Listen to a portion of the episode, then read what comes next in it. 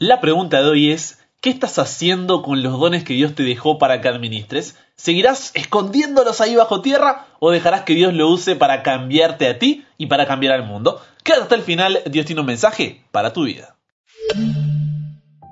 Buenas, ¿cómo estás? Soy el pastor en proceso Brian Chalai y te doy la bienvenida a este espacio donde nunca paramos de aprender y nunca paramos de crecer en nuestra relación con Dios. Si ese es tu deseo, esa es tu oración, entonces ya eres parte de esta comunidad.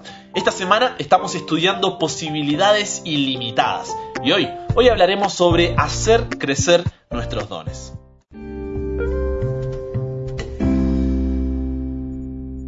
Como siempre, comenzamos nuestro programa con oración y el día de hoy Jacqueline Torres dice, aprovecho para decirte que amo tus audios porque aprendo mucho y son de mucha bendición. Por favor, oren por mí. Tengo artritis reumatoide y cada vez me siento peor. Al principio me afectó solo las manos, pero ahora es en cada una de mis articulaciones, incluso la espalda. Tengo 49 años, siento como que quedaré paralizada y eso me asusta demasiado porque no quiero ser un estorbo para nadie. Aparte que aquí en España estoy sin mi familia. Así que estamos orando ahí por Jacqueline, sabemos que es una situación difícil, no solamente eh, por su salud, sino por lo que representa, ¿no? Para ella estar ahí sola, ¿no es cierto? El problema con su familia y demás. Entonces no es una situación que a nadie le gustaría estar.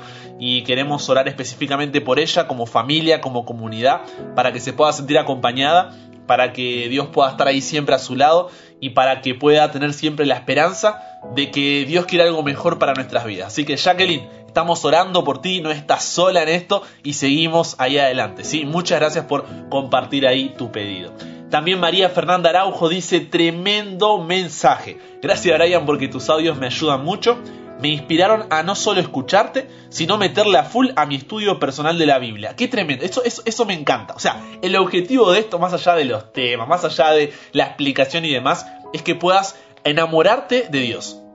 Que puedas enamorarte del estudio de la Biblia y decir, wow, yo quiero estudiar más, quiero ver qué es lo que Dios tiene para mi vida. Y me encanta, María, que realmente te esté ayudando ahí.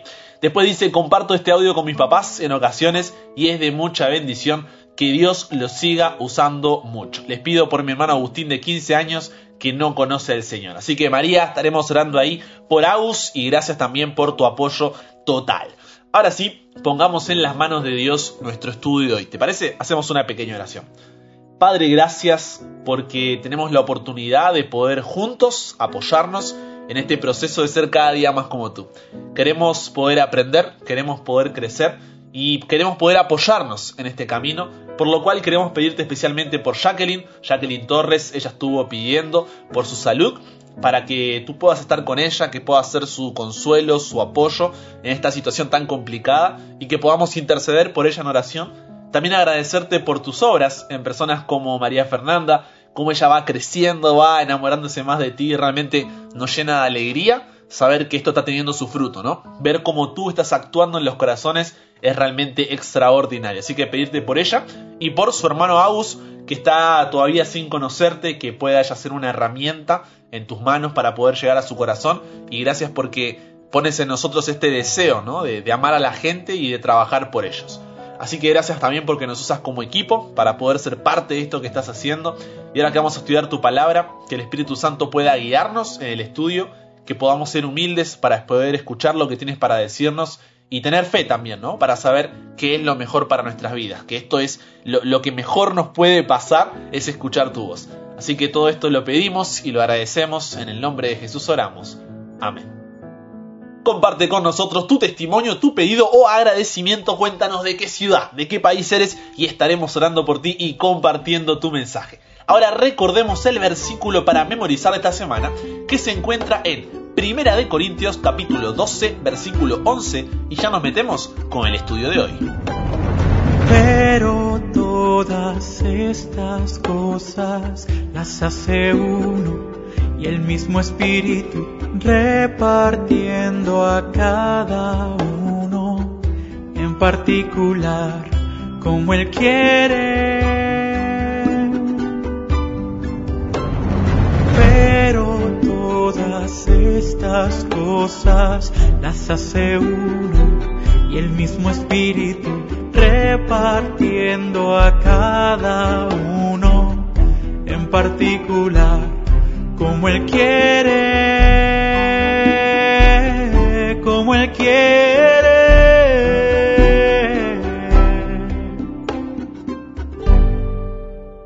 Cuando leemos un pasaje de la Biblia, lo primero, lo primero que debemos ver es qué tipo de lectura es. Porque no es lo mismo leer una poesía, un relato, una crónica, una genealogía, una profecía o, en el caso de Mateo 25, 14 al 30, que es nuestro relato de hoy, encontramos una parábola. ¿Pero qué es una parábola? Es una, a ver, una historia breve y simbólica con la que se busca dejar una enseñanza al que está escuchando. Sería como un ejemplo o una ilustración para poder explicar un concepto y que este quede más simple, más claro y más eh, relevante, más práctico. Entonces, si vemos el contexto en el que esta parábola de Mateo 25 se da, encontramos que todo en realidad comienza un poco antes. Tenemos que retroceder ahí en el tiempo hasta el capítulo 24 de Mateo donde Jesús está sentado ahí en el monte de los olivos y los discípulos le preguntaron sobre las señales de su venida. Ya hablamos un poco de esto en programas anteriores. Entonces, en Mateo 24 tenemos lo que son las señales del tiempo del fin, capítulo más que conocido, y en Mateo 25 Jesús busca guiar a sus discípulos para que sepan cómo deben y qué deben hacer hasta que Él vuelva. ¿Se entiende? Ese es el objetivo. ¿Cómo deben ser y qué deben hacer hasta que Él vuelva. Porque recuerden que Él les dice, ¿no? Que será predicado el Evangelio a todo el mundo y entonces vendrá el fin. Pero ¿cómo tenemos que hacer esto? ¿Qué tenemos que hacer? Es ahí donde comienza esta parábola en Mateo 25, 14, que dice así, préstame tus oídos. Porque el reino de los cielos es como un hombre que yéndose lejos llamó a sus siervos y les entregó sus bienes. La expresión el reino de los cielos es como es una frase que Jesús utiliza mucho y casi siempre es para explicar a los demás cuál es la voluntad de Dios, qué es esto que Él viene a traer, cuál es el mensaje, el evangelio, las buenas nuevas de salvación que Él tiene para cada uno de nosotros. Y para que ellos puedan entender lo que les iba a decir, una de las cosas que hace es contar esta parábola de los talentos. Entonces vamos a ver ahí en detalle qué les quiso decir Jesús y qué nos quiere decir a nosotros también. Entonces, vuelvo a leer ahí el versículo 14 que decía, porque el reino de los cielos es como un hombre que yéndose lejos, llamó ahí a sus siervos, eh, venía acá Miguel, Marco, José, llamó ahí a sus siervos y les entregó sus bienes. ¿Por qué? Así como ya leímos en la semana en 1 Corintios 12, 4 al 6, fíjate que lo que les dieron a estos siervos no era suyo, ¿Se entiende? Sino que pertenecía a alguien más que les encargó esta administración. Y esto no es un detalle menor. Muchas veces hemos creído que somos los dueños de todo lo que somos, de todo lo que tenemos, cuando en realidad todo le pertenece a Dios. Como dijo David en el Salmo 24.1, de Jehová es la tierra y su plenitud, el mundo y los que en él habitan. O como dice Hechos 17:28, pues en él vivimos, nos movemos y existimos. Nosotros, tú y yo, somos mayordomos del tiempo, del dinero, de los recursos y en este caso de los dones que Dios nos ha dado. Y esto es algo que no podemos olvidar. Por eso te repito, fíjate que lo que le dieron a estos siervos no era suyo, sino que pertenecía a alguien más que les encargó su administración. Tus dones espirituales, esas capacidades al servicio de Dios que descubrimos ayer, no son tuyos, sino que están a tu cargo. Piensa de esa manera y quizás al pensarlo ¿no? como una suma de dinero, te ayuda a entender mejor tu responsabilidad. Dios dejó esos dones a tu cargo. Y seguimos leyendo porque el versículo 15 dice, a unos dio cinco talentos, a otro dos y a otro cuántos? Uno. Un talento, para que tengas una idea, en realidad no habla ahí directamente de los dones, sino como dijimos, es un ejemplo. Y un talento eran 34 kilogramos de plata. 34 kilos de plata. Y esto, si lo ponemos eh, en una escala de lo que sería el sueldo de un trabajador corriente del momento, correspondía a unos 20 años de pago. O sea, imagínate, 20 años de sueldo, ahí. Eso fue lo que valía un talento. En otras palabras, no estamos hablando de poco dinero. Y Jesús usa esta figura ahí, conocida por sus discípulos, el talento, como un ejemplo, como una representación de los dones espirituales que venimos hablando. Por lo que la segunda lección, el segundo punto que quiero que veamos, que resaltemos, es que un don no es cualquier cosa. Un don es algo valioso que tú tienes en tus manos, sin importar si son cinco, si es uno, si es dos, si es tres, no importa, es algo valioso, sigue siendo valioso. Dios no te dio cualquier cosa, te dio algo de valor. ¿Me vas siguiendo?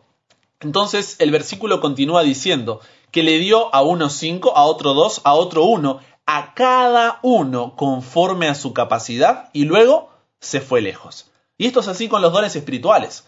No todos tenemos los mismos dones, no todos tenemos las mismas cantidades de dones, sino que cada uno recibe. A cada uno dice conforme a su capacidad. Y ojo, no porque uno sea más capaz que otro, unos son más inteligentes y otros más tontos, no, sino porque tenemos diferentes capacidades. Y juntos formamos el cuerpo de la iglesia, cuya cabeza es Cristo. Y como vimos esta semana, esto no te hace mejor, no te hace peor, simplemente te hace ser tú. Por eso uno recibió cinco talentos, otro dos y otro uno. La preocupación o el, centro, ¿no es cierto?, de la historia no está en quién tenía talentos superiores, quién tenía más, quién tenía menos, quién tenía talentos inferiores. No eran cuántos talentos se le dieron a cada uno, porque la cantidad o el tipo de don que tengas no te hace más o menos valioso delante de Dios. Tu valor está en que eres un hijo, en que eres una hija de Dios. Y punto. Eso no, no, no lo puedes olvidar. Tienes que tenerlo siempre presente. Dejemos de nivelarnos entre nosotros por capacidades cuando ni siquiera Dios está haciendo esto. No es que, ah, mira, Él es más consagrado, Él es más usado por Dios. No, no. Cada uno es especial, vimos esta semana. Entonces, valoremos lo que tenemos y confiemos en que Dios nos dio estos talentos porque sabe que podemos servir de esa manera y nadie más puede hacerlo por nosotros. Dios confía en ti. Es hora de que tú también lo hagas. Para Dios lo que importa no es tanto lo que tienes, sino lo que haces con lo que tienes. ¿Se entiende? Por eso continuamos con el relato, versículo 16, dice, y el que había recibido cinco talentos fue y ¿qué hizo? Negoció con ellos y como consecuencia de esto ganó otros cinco talentos. Asimismo, el que había recibido dos, ganó también otros dos. Pero el que había recibido uno, fue y cavó en la tierra, escondió el dinero de su señor. Y te pregunto, ¿qué es lo que hicieron los primeros dos que no hizo el tercero? Y tú dirás, ah, Brian, pero eso es fácil, eso es sencillo, es ganar el doble. Mm, sí, pero no. Hay una palabra clave antes de que diga lo que ganaron. Te vuelvo a leer el versículo 16, préstame ahí tus oídos. Y el que había recibido cinco talentos fue, ¿y qué hizo? Negoció con ellos. ¿Y por qué resalto esta palabra? ¿Qué es un negocio? Un negocio es dar un servicio y como resultado obtener un beneficio. Esta es la definición pura de negocio. Dar un servicio y como resultado obtener un beneficio. Por lo que los dos primeros lo que hicieron es invertir esos talentos que tenían que administrar en brindar un servicio y como consecuencia de eso obtuvieron un beneficio. Por otro lado, el que recibió uno no negoció, no dio un servicio y como consecuencia no ganó, no recibió beneficio. En tiempos antiguos, cavar en la tierra y guardar ahí el dinero era la forma más segura de cuidar un tesoro. Muchas monedas antiguas hoy en día la podemos encontrar en los museos porque vienen de esa clase de, tesoros enterrados, ¿no? Ahora bien, ¿cómo reaccionó el administrador ante esto sucedido? Seguimos leyendo ahí, versículo 19. Estamos en Mateo 25, versículo 19, que dice así. Después de mucho tiempo, vino el Señor, volvió el Señor de aquellos siervos, el dueño, ¿no? Y arregló cuentas con ellos. Recuerda que ellos solo eran administradores de algo que no les pertenecía. Versículo 20. Y llegando el que había recibido cinco talentos, trajo ahí sobre la mesa, ¿no? ¡Pah! Cinco talentos más diciendo, Señor, cinco talentos me entregaste, aquí tienes, he ganado otros cinco talentos sobre ellos. Y sonriendo, ¿no? Ahí agarrándose el pecho. Y su Señor le dijo, bien, buen siervo y fiel. Sobre poco has sido fiel, sobre mucho te pondré. Entra en el gozo de tu Señor. Fíjate que la aprobación por parte del administrador no era por la ganancia que había tenido, no le dijo, wow, bien, buen siervo por haber duplicado, porque ahora tiene... No, no, no. La aprobación por parte del administrador no era por la ganancia que había tenido, sino por la fidelidad que había demostrado. Él dice, bien buen siervo, fiel. Porque para Dios lo que importa no es tanto lo que tienes, sino lo que haces con lo que tienes. Entonces, como este hombre fue fiel en cumplir con la responsabilidad que se le había dado, Dios lo recompensó por esa fidelidad. Lo mismo con el que tenía dos talentos. El versículo 22 dice, llegando también el que había recibido dos talentos, dijo, Señor, dos talentos me entregaste, aquí tienes, he ganado otros dos talentos sobre ellos. También una sonrisa de oreja a oreja en su cara. Y su señor le dijo, agarrándolo ahí del hombro, le dice, bien, buen siervo y fiel. Sobre poco has sido fiel, sobre mucho te pondré, entra en el gozo de tu Señor. Y ahora, uh, ahora viene el problema. Versículo 24. Pero llegando también, ahí medio escondido, cabeza baja, arrastrando los pies, llegando también el que había recibido un talento, dijo, Señor, eh, a ver, ¿cómo te explico? ¿Cómo, cómo decírtelo? y le dice, ¿no? Te conocía que eres hombre duro, que ciegas donde no sembraste y recoges donde no esparciste. Entonces tuve miedo y fui y, escondí tu talento en la tierra, entonces aquí tienes lo que es tuyo. Ese hombre eh, sabía lo que tenía que hacer, pero no lo hizo. Ese hombre era solamente un oidor, pero no un hacedor. Y esto es una fe falsa, es una fe vacía, porque él conocía su responsabilidad, pero ponía excusa tras excusa, justificación tras justificación. Y eso me hizo preguntarme, y, quiero preguntártelo también, ¿cuál es la excusa o la justificación que le estás colocando a Dios en este momento?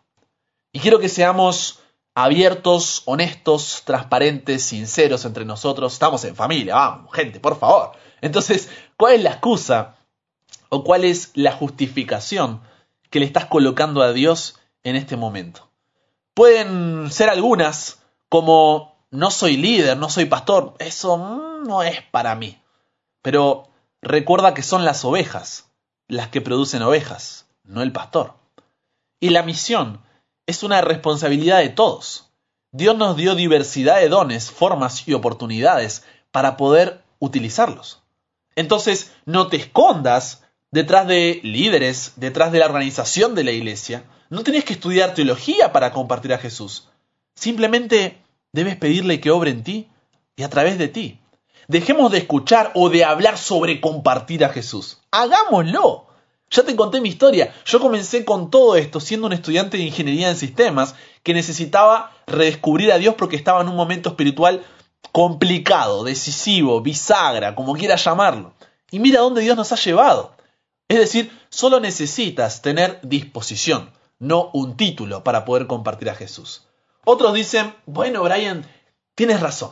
Es verdad, no soy líder, no soy pastor, pero eh, si conocieras mi vida, digamos que no soy un ejemplo de vida para poder compartir a Jesús. Y la verdad que es fácil escudarse ahí, ¿no? En el pecado para decir que no se tiene autoridad moral para poder evangelizar. Y te confieso que me sentía así también y muchas veces me siento así. Digo, ay, pero que yo soy un desastre, tengo mis debilidades, mis errores, mis pecados y esto es limitante. Pero déjame hacerte una pregunta ¿eh? y, préstame tus oídos para esto. ¿Estás buscando algún momento en tu vida en donde llegues a ser perfecto para servir? Te repito la pregunta. ¿Estás buscando algún momento en tu vida en donde llegues a ser perfecto perfecta para servir? Entonces déjame decirte que nunca, nunca vas a servir porque ninguno de nosotros ha llegado a la perfección. Porque no se trata de eso.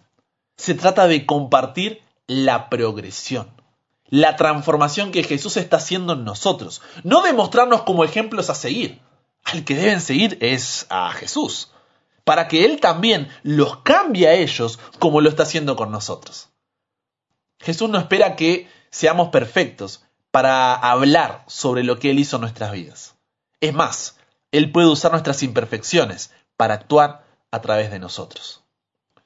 Entonces, Cuando uno entiende que no debe ser un líder, un pastor, una función, o que el ejemplo de vida no es lo que a uno lo habilita para compartir a Jesús, uno enseguida va hacia otro tipo de excusas, ¿no? Bueno, sí, pero tengo miedo. Y cuando se trata de evangelizar, quizá el miedo no sea una excusa, quizá sea una verdad. El temor de fallar, de quedar en ridículo, de no saber qué decir, etc., nos impide hablar sobre Jesús.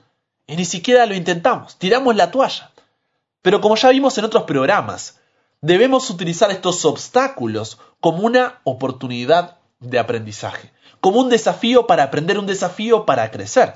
¿Piensas que yo no tengo miedo? Diariamente miles de personas escuchan este programa y si tuviera que decir no sé sobre ese tema o no sé cómo explicarlo y demás, nunca subiría nada. Pero hey, yo no nací sabiendo todo. Yo tengo que estudiar antes que tú para poder compartirte esto. Entonces debes arriesgarte, pero arriesgarte en oración y la práctica y los errores te hacen mejorar. Recuerda que un error no es un fracaso, el error es parte del aprendizaje y solo es un fracaso cuando no aprendes de tus errores y eres un cabeza dura. Entonces ahí es cuando dices, bueno, tengo miedo, pero me voy a lanzar, tengo miedo, pero me voy a arriesgar, en oración, pero me voy a arriesgar. Y aprendes, te golpeas y aprendes, te golpeas y aprendes. Así funciona. Ahora, puedes decir, bueno, pero no conozco a gente que no sea cristiana. Hace tantos años que estoy en la iglesia, entonces ya todo mi círculo, toda la familia y toda la gente que conozco ya conoce de Jesús, ya se entregó a Jesús y demás. Y tal vez esto sea verdad, pero déjame decirte que mm, no es un pretexto válido. En nuestro diario vivir siempre encontraremos personas que aún no conozcan de Jesús. Lo único que debemos hacer es aprovechar esas oportunidades, mirar a través de los ojos de Jesús y compartir un pequeño pero efectivo mensaje de esperanza. Tienes a tu vecino, tu compañero de universidad, de trabajo, el cajero del supermercado, el policía de la esquina, los chicos de la heladería. Uf, cada persona debes verla a través de los ojos de Jesús como una oportunidad de salvación. Recuerda que no les estás intentando lavar la cabeza o vender algo, no, solo le compartes lo que a ti te hace feliz y cambió tu vida junto a la de los que te rodean. Y como los amas tanto, quieres que experimenten eso mismo que tú estás experimentando. De paso, si todavía no te entregaste a Jesús y alguien te compartió este programa y lo estás escuchando en tu casa, el colectivo, autobús, en el trabajo, en la prisión, por la radio, en el auto, siéntete amado. Siéntete amada porque la persona que te compartió esto lo compartió porque quiere tu felicidad. Lo compartió porque quiere que conozcas a Jesús. Que Él pueda darte paz. Que Él pueda darte esa felicidad que tanto estás buscando, que tanto estás necesitando. Y ojo, esto no significa que no tendrás problemas, pero puedes estar seguro, puedes estar segura que no los enfrentarás solo o sola, sino que tendrás una familia y sobre todo a Dios de tu lado. Así que agradecele y dice, gracias por amarme, ¿no es cierto? Porque de verdad se preocupan por ti. Por eso te lo compartieron, si no, ni lo harían, pasarían de largo. Ahora, cuando compartimos a Jesús, muchas veces se complica por las responsabilidades que tenemos en la vida. Trabajo, universidad, familia, proyectos personales, llámalo como quieras. Entonces terminamos diciendo, mmm, Brian, tienes razón en todo lo que dijiste hasta aquí, pero yo, ¿cómo decírtelo? Yo no tengo tiempo. Y la verdad, tengo que decirte que no es necesario organizar un gran evento para poder evangelizar. Aquellos que compartimos a Jesús, no lo hacemos porque tenemos tiempo de sobra, ¿eh? te aviso por las dudas, ¿no? Estaba aburrido y dije, bueno, voy a empezar a... Con... No, no, no. Con el equipo que hacemos este programa, tenemos una vida más allá del contenido diario. Tenemos esposa, universidad, trabajo, algunos hasta tienen hijos. Así que el tiempo, digamos que es algo que no nos sobra. Pero sí aprovechamos y priorizamos el tiempo que Dios nos ofrece porque creemos que este tiempo tendrá resultados eternos. Y eso es lo que debes pensar.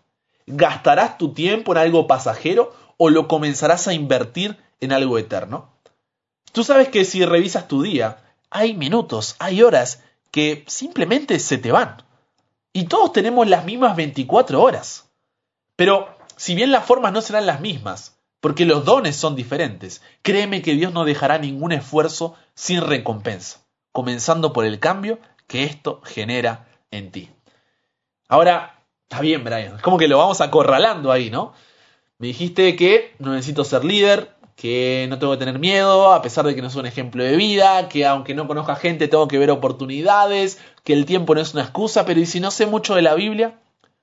Déjame decirte que ser erudito en la Biblia no es un requisito para evangelizar. Es cierto que debemos leer la palabra de Dios para crecer en nuestra fe, pero no hace falta saberlo todo para hablarle a otros sobre Jesús. La forma más simple es contando nuestro testimonio. Cómo era nuestra vida antes y después de conocer a Jesús. Y si bien lo más fácil es decir, no, mira, yo ese tema, el santuario, profecía, apocalipsis, no, yo la verdad, o algo más simple, ¿no? Que los mandamientos, que la Biblia, que el Espíritu, no, no, yo la verdad que no, no sé esos temas, se me complica dar estudio bíblico, no sé cómo estudiar la Biblia. Hey, quiero desafiarte a, como te dije antes, no veas esto como obstáculos, sino como una oportunidad de aprendizaje. Yo no estudié nada de esto, ¿eh? de, esto de, de este ministerio. Pero esto fue una oportunidad para aprender a hacer sermones, a no tener vergüenza de hablar en público, a aprender a hablar en público, a editar, a escribir, a formar relaciones, a aconsejar, a guiar, a estudiar mi Biblia, a viajar predicando y adecuarme a distintas culturas, a educarme en psicología, manejo de proyectos, en trabajo de equipo, y así podría seguir. Pero lo que voy es, nadie nace sabiendo. Nadie nace sabiendo. En algún momento tuvimos que empezar a aprender y a desarrollarnos. Por eso ya sabes cómo es la visión, la perspectiva que tenemos como comunidad. Somos un grupo de personas que ¿qué? Que nunca paramos de aprender, que nunca paramos de crecer. ¿Por qué? Porque hasta el cielo no paramos. Y puedes tener miedo a que te rechacen. Pero en la vida tomamos decisiones arriesgadas más a menudo de lo que creemos. Y compartir a Jesús debería ser igual. Es cierto que existe la posibilidad de ser rechazado, no te voy a decir, no, sal ahí, comparte el Evangelio y nadie te rechazará porque vas en el nombre. No, no, no. Tenemos la posibilidad, existe la posibilidad de ser rechazados. Pero al pedir sabiduría a Dios, Él actuará por medio del Espíritu Santo y sabremos qué hacer, sabremos qué decir en el momento preciso. Además, recuerda que no debes meterte en una discusión, sino crear vínculos que te permitan hablar de salvación. Y si a pesar de todo esto sigue siendo rechazado una y otra y otra vez, no dejes de orar intercediendo por esa persona, porque recuerda que no te rechazan a ti, están rechazando a Dios.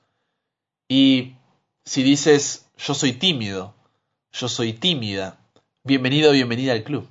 Deja de creer que los que están compartiendo a Jesús tienen su vida resuelta y fueron hechos para esto, no. Todos tenemos dificultades y problemas como tú. Algunos tienen la idea de que evangelizar implica ser un buen orador, pero hablar en público no es la única forma de presentar las buenas nuevas de salvación. Hoy en día podemos utilizar, pero distintas herramientas que nos permiten compartir sobre Jesús de maneras creativas. Ya te digo que yo estoy grabando esto desde mi cocina, en las notas de voz del celular, pero Dios se encarga de que llegue a miles de personas en los cinco continentes. Por lo tanto, la timidez no es un argumento válido para justificar el incumplimiento de la misión que Jesús nos dejó. Pero por sobre todo recuerda que tú no compartes a Jesús porque es un mandato que Él nos dejó. Tienes que compartir eso y si no, no, no, no. Lo compartes porque tienes una relación de amor con Él. Porque Él cambió tu vida porque Él te ayuda a progresar y como amas a los que te rodean y quieres lo mejor para ellos, compartes eso que a ti te llena y a ti te hace feliz. El problema, cuando no tienes eso que compartir, es cuando se hace difícil. Porque dices, bueno, pero yo todavía no estoy disfrutando de mi relación con Dios. Yo todavía no siento que lo amo. Yo todavía no siento esa paz en medio de los problemas. Entonces, en ese caso, como dijimos, tienes delante de ti una oportunidad de aprendizaje inmensa para comenzar a trabajar en tu propia relación con Dios, a descubrir quién es Dios, aprender a tener una relación con Él con tiempo, con confianza, con comunicación, para poder amarlo. ¿Se entiende? Entonces, volviendo a la parábola, este hombre, al igual que nosotros, se intentó ahí justificar, justificar su inacción, intentó excusar el no haber sido fiel administrador del talento que se le había dado, pero terminó perdiendo. Por eso el Señor le responde en el versículo 26, siervo malo y negligente.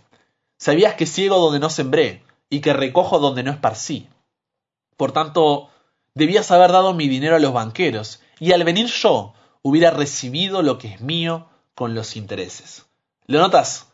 No solamente no había negociado y ganado más talentos, sino que se devaluó lo que tenía. Ni siquiera el que tenía utilizó y desarrolló.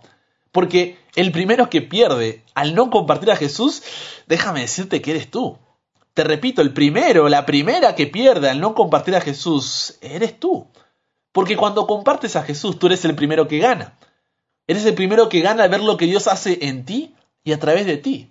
¿Qué crees que nos motiva como equipo a estar madrugadas editando y preparando esto para que puedas tenerlo ahí calentito en la mañana? Nos motivan las historias que ustedes nos cuentan sobre cómo Dios actúa en sus vidas. Nos motiva a ver sus relatos de conversión, dialogar con ustedes sobre sus problemas personales y juntos orar, reír, llorar y buscar soluciones en Jesús. Pero sobre todo, nos motiva también nuestro propio crecimiento personal. Nunca en la vida me hubiera imaginado que en este año hubiera preparado más de 200 programas de los que estás escuchando. Que son un total de más de, escúchame bien, ¿eh? 8.000 páginas, hojas A4, Arial 12 Prediqué más de 50 veces en lo que va del año. Enviamos más de 100.000 mensajes por WhatsApp. O sea, esto es una locura. Y jamás lo hubiera imaginado. Y todo esto desde la cocina. Pero ese es el resultado de compartir a Jesús con otros. Cuando no compartes a Jesús, el primero que pierdes eres tú. Y cuando lo compartes, el primero que gana eres tú. Así de simple. Pero si no lo haces y te acomodas, te sigues excusando, dejas que el diablo te convenza y no sales de tu confort, de esa zona de confort. El versículo 28 dice que el Señor dirá, quitadle pues el talento y dadlo al que tiene diez talentos, porque al que tiene le será dado y tendrá más, y al que no tiene, aun lo que tiene le será quitado. Y al siervo inútil, echadle en las tinieblas de afuera. Allí será el lloro y el crujir de dientes. Y esto no pasa porque el Señor sea malo, sino porque es la consecuencia de tus propias decisiones, de mis propias decisiones. No culpemos a Dios de nuestras malas decisiones. A veces somos 100% responsables de lo que pasa y vamos y culpamos a Dios. Y es así. Mientras más utilizas los talentos, Dios abre más y más y más y más puertas y más oportunidades, pero debes estar dispuesto, dispuesta a empezar a moverte. Recuerda que la voluntad de Dios se revela en movimiento. Si esperas a que te lluevan las oportunidades, no uses paraguas, porque no te van a caer del cielo. Debes ir y buscarlas en oración y en acción. Las dificultades dominadas son oportunidades ganadas, y en cada dificultad se esconde una oportunidad. Dios elogió a los primeros dos siervos porque fueron fieles en el uso de sus talentos. Sus talentos aumentaron con el uso, y el siervo malo no usó los talentos que el amo le había dado, y no aumentaron. Esta es una verdad eterna que la ley del servicio viene hacer el eslabón que nos une a Dios y a nuestros semejantes. Eso es el servicio. Nos une a Dios y a nuestro prójimo. El siervo infiel desperdició esta oportunidad que tuvo de servir y bueno, perdió la capacidad, ¿no es cierto?, de servir. Pero cuando usamos los dones que Dios nos dio para su gloria, estos van a aumentar, van a expandir, van a crecer. Tus dones crecerán a medida que los uses y te vas a sentir tan bien, te vas a sentir tan feliz. Familia, es hora de que despertemos, no sé desde dónde me estás escuchando, pero la misión no está en cuarentena, como se dice. Está más viva que nunca.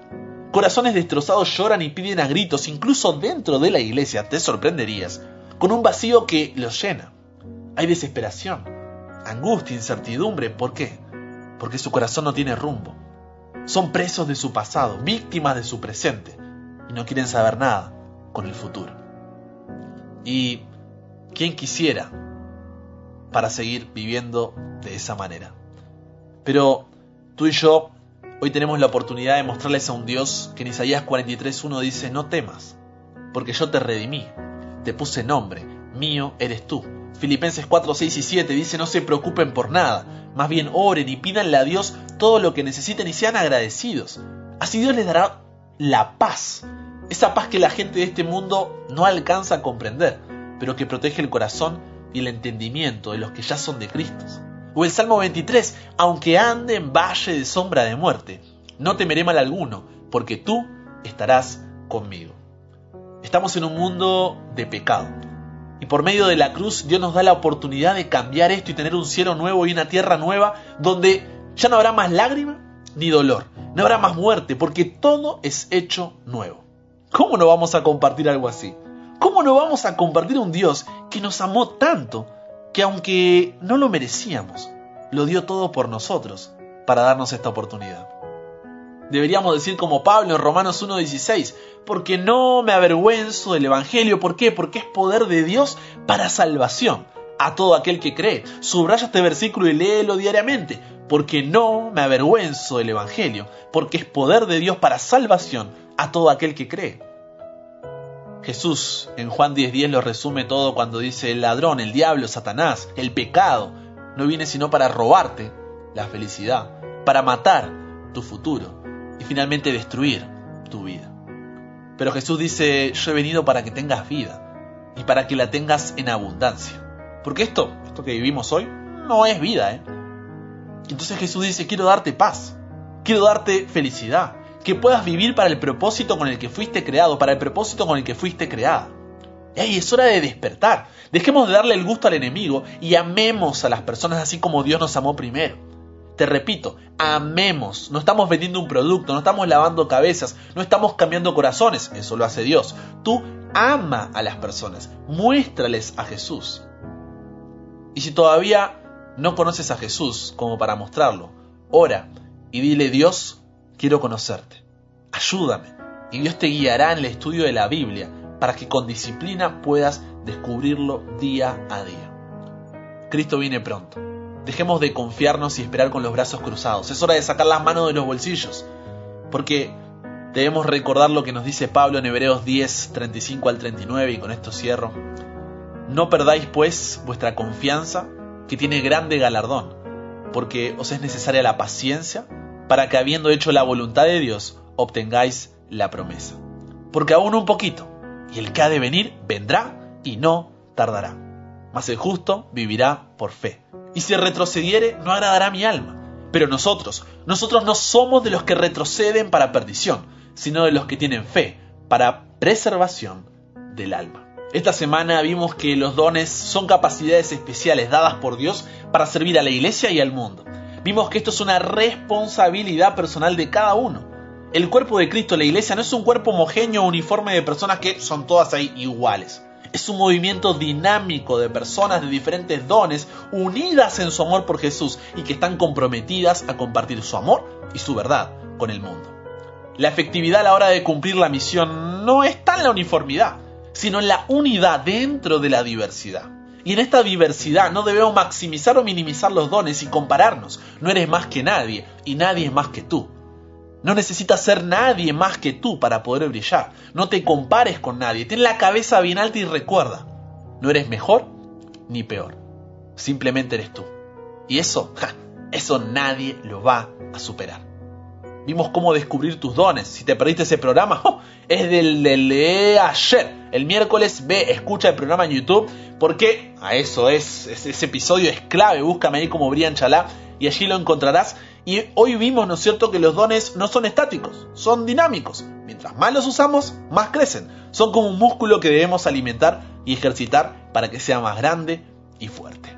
Dios quiere usarte. No le pongas límites a un Dios ilimitado. No le digas que algo no es posible al Dios de lo imposible. Comparte lo que Él hace en tu vida o búscalo para que toque tu corazón. Te prometo que no te arrepentirás y será la mejor decisión de tu vida. Una decisión, una decisión que impactará pero por la eternidad. Mañana en el programa bonus veremos en específico uno de los dones que ha sido para problema y confusión pero por largo tiempo en varias iglesias y que el enemigo utiliza para engañarnos. Porque recuerda que no todo el que dice Señor, Señor y hace cosas en su nombre viene de parte de Dios, sino aquel que hace su voluntad. ¿Y cómo hace su voluntad? Según lo que dice la palabra de Dios, la Biblia. Así que mañana haremos un estudio profundo de la Biblia, de la palabra de Dios, sobre el don de lenguas, que tanto vemos que algunas iglesias manifiestan y lo predican como señal y muestra de que recibiste el derramamiento del Espíritu Santo y demás. Será un estudio extenso, como este, se me están extendiendo disculpas ahí, pero bueno, que los temas dan para más, dan para más. Voy a, voy a controlarme mejor la próxima semana, pero será un estudio extenso más que este, así que te recomiendo verlo con tiempo, tener un anotador, un corazón dispuesto a ver qué es lo que Dios nos dice en su palabra. No daré mi opinión al respecto, sino que estudiaremos qué es lo que dice Dios. Todos los versículos donde aparece este don y veremos qué es lo que Dios nos quiere decir. Créeme que será un programón como cada bonus que tenemos, así que prepara una hora de tu agenda para nunca parar de aprender y nunca parar de crecer. Pero volviendo al tema de hoy, la pregunta que te llevarás para reflexionar durante el día, para conversar con Dios es, ¿Qué estás haciendo con los dones que Dios te dejó para que administres? ¿Seguirás escondiéndolo bajo la tierra o dejarás que Dios lo use para cambiarte a ti y al mundo? Porque Cristo viene pronto y Él quiere decirte, bien, buen siervo fiel, sobre poco has sido fiel, sobre mucho te pondré, entra en el gozo de tu Señor. Padre, gracias porque no nos dejaste solos en la tarea de compartir tu amor. Gracias porque el Espíritu Santo trabaja día y noche en nuestro corazón y en el de los demás también para que podamos abrirte la puerta. Gracias porque nos has dado diversidad de dones que podemos utilizar para crear puentes que te permitan cruzar desde nuestro corazón al corazón de la persona que amamos. Queremos ser vecinos en el cielo, Padre. Ayúdanos a no perder la perspectiva mayor que debe guiar nuestra vida. Queremos verte cara a cara y agradecerte por insistir en nosotros, aun cuando nosotros pensemos en desistir. Ayúdanos a poder insistir también por nuestros amigos, nuestros familiares que todavía no te conocen y poder compartirles el mensaje de salvación. En el nombre de Jesús oramos. Amén.